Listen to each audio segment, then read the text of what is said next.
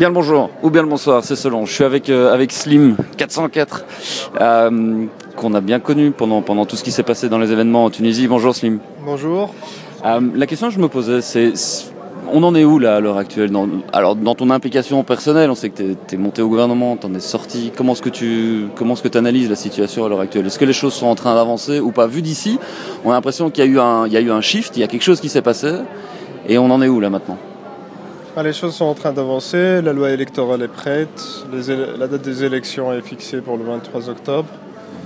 Et donc, euh, y a les partis politiques sont en train de s'organiser et moi, avec un petit groupe, on est aussi en train de s'organiser pour soutenir les listes indépendantes. D'accord. Je me suis laissé dire qu'il y avait plus de 80 partis politiques qui se sont créés. Euh, ça fait un paquet de gens quand même qui ont envie de s'impliquer dans la vie politique, mais est-ce que c'est euh, est-ce que c'est viable? Est-ce que c'est quelque chose qui, qui, a, voilà, qui va avoir des conséquences à un moment donné? C'est-à-dire que là, l'enjeu, c'est la constituante, c'est-à-dire que c'est une assemblée qui va écrire la constitution.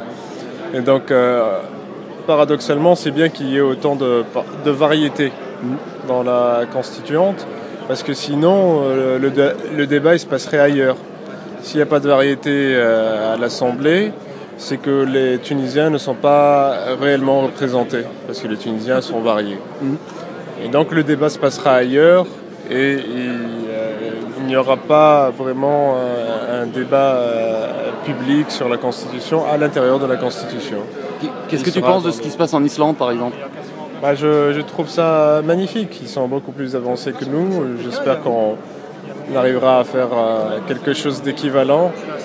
C'est-à-dire eux, ils, font, euh, donc ils ont choisi de faire un petit comité avec des, disons une procédure, un, protocole pour à chaque fois euh, euh, améliorer la, dernière version de la Constitution. Et nous, donc, on a fait un grand comité. Et donc, du coup, le, le, débat se passera à l'intérieur de la Constituante. Mais on espère bien quand même avoir euh, assez de transparence pour suivre les débats et commenter dessus. Donc, aussi avoir un système électronique sur le site web quelque chose comme ça, qui publiera les, textes qui vont être votés avant qu'ils ne soient votés. Mhm. Comme ça, on pourra commenter. Bien, et, est-ce que tu as l'impression que c'est le genre de chose qui est, qui est observé de manière bienveillante de, ce côté-ci de la Méditerranée, je veux dire? Euh, Et est-ce que tu penses que ça peut éventuellement avoir une influence aussi sur la manière dans laquelle on fait de la politique en France en Europe de manière générale, euh, ce, genre de, oui, de participation des citoyens à la, Constitution même, à la réécriture de la Constitution? Oui, je pense que c'est essentiel. Euh, je veux dire, euh, c'est les, tout, la révolution espagnole, les révolutionnaires euh, parisiens, tout ça, en fait, tout le monde il, demande la, un nouveau mode de gouvernance. Mm.